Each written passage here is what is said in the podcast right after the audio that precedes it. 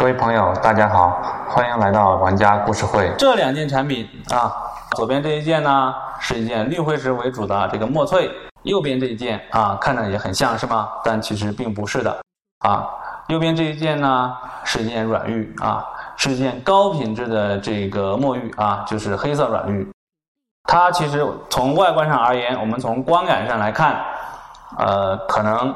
它并不会存在很大差别啊，当然有一点细微的差别。呃，其实从呃光线来看的光泽来说，呃这块软玉呢，其实还会稍微弱一点点。但是如果你没有很丰富的经验，可能呢还是难以进行鉴别。但是呢，它在这个重量上啊，呃最简单的这个重量上，嗯，简单演示一下啊，从高空掉下去，这种砸手的感觉，它有所不同。